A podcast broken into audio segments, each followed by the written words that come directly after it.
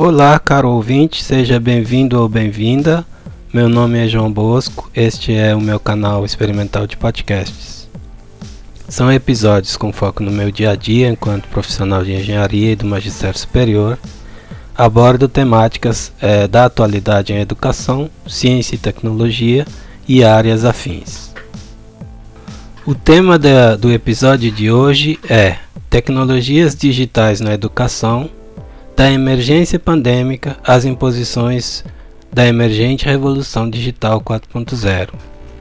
Bom, a pandemia de Covid-19 já se configura, é, sem margens de dúvidas, como um dos maiores desafios da nossa geração neste século. Além das implicações da crise é, sanitária na saúde, na economia e no dia a dia das pessoas, outro fator importante, é, ou outro setor importante amplamente afetado pela crise, é o da educação. Reconhecidamente um dos setores pilares de desenvolvimento de qualquer nação. O isolamento social impôs de, de forma abrupta, sem tempo hábil para planejamento, uma nova realidade no setor, marcada pela impossibilidade da presença física nas escolas e universidades. É importante ressaltar que o setor da educação já vinha pressionado por mudanças impostas pelos avanços eh, nas tecnologias digitais, eh, de comunicação e de informação, e pela eminência da quarta revolução industrial, também conhecida como pelo termo indústria 4.0. Obviamente um cenário que, que implica em reflexões para entender como chegamos até aqui, ou seja, sobre o formato tradicional de ensino nas escolas e universidades e a nova realidade no setor entre a emergência pandêmica, o desconfinamento e as imposições é, é, pela iminente revolução digital. Ponto de partida que eu vou tomar aqui para o texto é a minha geração, marcada por um sistema de ensino essencialmente presencial com conteúdos transmitidos em, em salas de aulas pelos professores que, com o auxílio das ferramentas e recursos pedagógicos disponíveis é, na época, ensinava e direcionava seus alunos no caminho do conhecimento. Estes, é, por sua vez, era, eram instados a fazer tarefas e posteriormente avaliados nas mais diversas formas, provas, exames de conhecimento técnico teórico, etc. Nota-se que o ensino era centralizado no professor e a documentação escrita em livros físicos, o formato mais comum de transmitir o conhecimento de geração para geração. Nesse cenário, além do professor, as fontes de conhecimento estavam em espaços físicos, bibliotecas, eh, videotecas, etc., centralizados para ter acesso ao conhecimento era necessária a presença física nesses, nesses espaços que envolvem, que claro envolve tempo e custos para deslocamentos. É, além do, do aprendizado em sala de aula, esse modelo focado no presencial tem a vantagem do convívio social, dos encontros físicos, também como propulsor de novos conhecimentos e saberes diversos, para além dos alicerces da sala de aula. Embora não valorizado, existia uh, também nesse, nesse modelo o espaço para a coparticipação do aluno no seu processo de aprendizagem fora do ambiente acadêmico.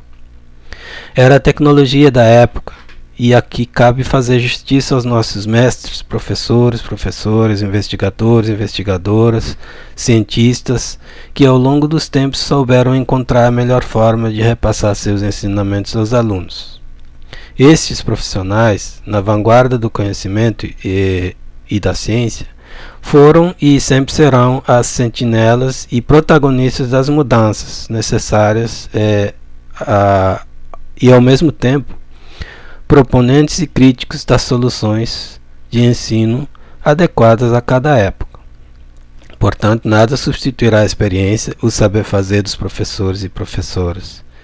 E dessa forma que chegamos até aqui, com avanços em termos tecnológicos tão significativos a ponto de impor a necessidade de, de novos desafios e de repensar novas formas para a difícil tarefa de ensinar. Qual é o cenário atual e, e quais são os desafios? Bom, o cenário atual é marcado pela aceleração dessas tecnologias eh, de informação e comunicação na educação, como forma de remediar os impactos de, do isolamento social e dessa forma fazer chegar aos alunos os conhecimentos eh, então ensinados em, em sala de aula no período pré-pandemia. Salienta-se então que o processo decorreu de forma abrupta e emergencial, o que prejudica o planejamento pedagógico, mas que terá certamente eh, eh, a contribuição, eh, a, contribu a, principal contribuição desse momento é a de acelerar as reflexões, reflexões já necessárias eh, tendo em conta ah, as imposições da emergente eh, Revolução Industrial.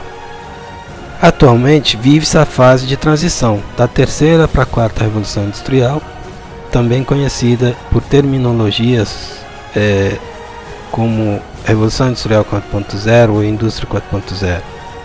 Este conceito ele começou a ser pensado em 2010, 2011 é, a partir de iniciativas de vários países como Alemanha, é, Estados Unidos e China, tem na sua concepção a integração de novas gerações de tecnologias, as mais recentes gerações de tecnologias de informação e de comunicação, inteligência computacional e automação nas plantas industriais. A integração de, de, um, de um conjunto de, de de tecnologia, a, a, integração desse conjunto de tecnologias e inovações de última geração é, permitirá a, a, criação das chamadas indústrias inteligentes 4.0, ou seja, de quarta geração.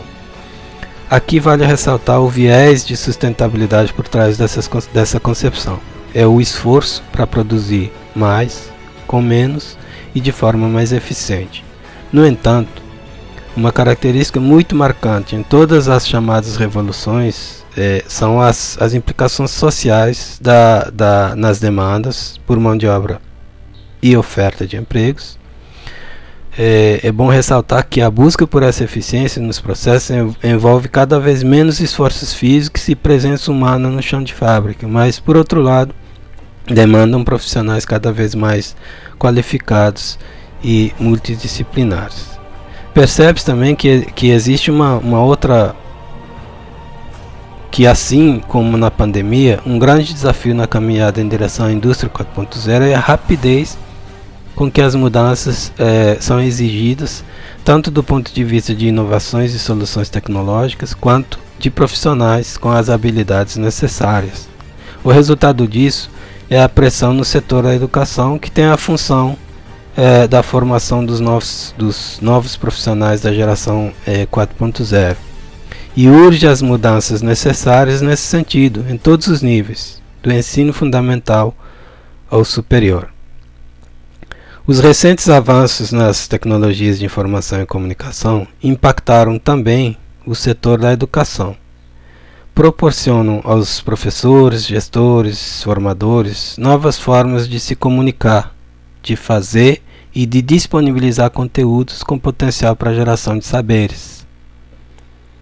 As fontes de conhecimento, que antes eram centralizadas em bibliotecas, videotecas, etc., agora estão nas nuvens, armazenados em arquivos digitais, acessíveis a, a um clique 24 horas por dia e de qualquer lugar do mundo. Então, vale registrar aqui a primeira vantagem das tecnologias de, de, de comunicação e informação na educação que é a questão da descentralização da, da, das fontes de informação e de conhecimento. Obviamente, a descentralização ela traz consigo a economia de tempo e eventualmente de recursos financeiros para acessar essas informações. Bom deixar claro que a informação não é conhecimento. Existem algumas etapas entre o acesso, o processamento e a geração de conhecimento propriamente dito, que foge um pouco do escopo desse texto, mas que são importantes fatores que devem ser levados em consideração para o desenho de novas práticas pedagógicas e de atualização curricular. Diante desse cenário de novos recursos disponíveis a partir das tecnologias de informação e de comunicação, impõem-se os desafios de repensar e otimizar o processo de ensino-aprendizagem ou seja, redesenhá-lo para que é, para se adaptar ao mundo digital. essa necessidade de mudança deve ser encarada de forma natural. Afinal, quantas mudanças ocorreram no processo de ensino-aprendizagem desde os primeiros escritos cuneiformes em tábuas de argila desenvolvidos pelos sumérios até os dias atuais? Bom, a descentralização eh, do conhecimento e a facilidade de acesso, aliada à necessidade constante de atualização profissional, que é uma característica da, da, da indústria 4.0, trouxe essa necessidade de novos formatos de ensino-aprendizagens ativas, multidisciplinares e focadas na, na motivação do aprender fazendo, e que coloquem também o aluno como protagonista na geração de seu conhecimento. Outra característica desejável é que essa, esses novos formatos explorem as vantagens da facilidade de acesso e a descentralização, no entanto, sem perder o rigor científico na construção do conhecimento. Portanto, não se trata apenas de usar as tecnologias para repassar conteúdos, mantendo as mesmas práticas pedagógicas aplicáveis em tempos de ensino presencial. Trata-se de uma mudança de paradigma ou, ou seja, de modelo do processo de ensino-aprendizagem que precisa ser repensada. As tecnologias de informação e comunicação, elas devem ser encaradas nesse processo como novas ferramentas. E a questão é como e quando usá-las de forma a alcançar o, os melhores resultados dentro de um cenário de mudanças rápidas. É, e por se tratar de, um, de, um, de uma mudança de modelo, uma mudança de paradigma no processo educativo, não há uma receita de bolo. Trata-se de um processo de construção coletiva que deve, ser, é, que deve se valer das, das experiências anteriores, mas muito pautadas no fazer, avaliar impactos, corrigir e refazer de novo, sempre na busca da excelência.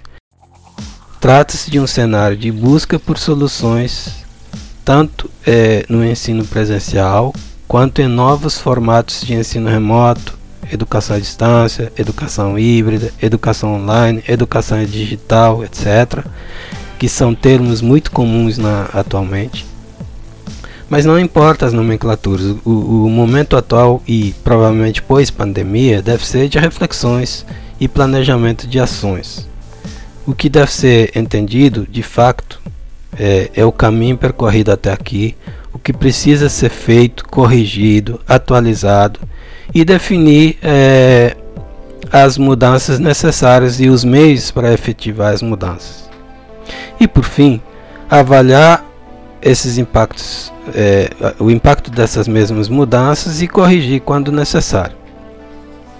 Nesse processo, é essencial olhar as experiências de países que já avançaram nesse sentido e começar o quanto antes a pensar e colocar em prática as mudanças que, que são necessárias.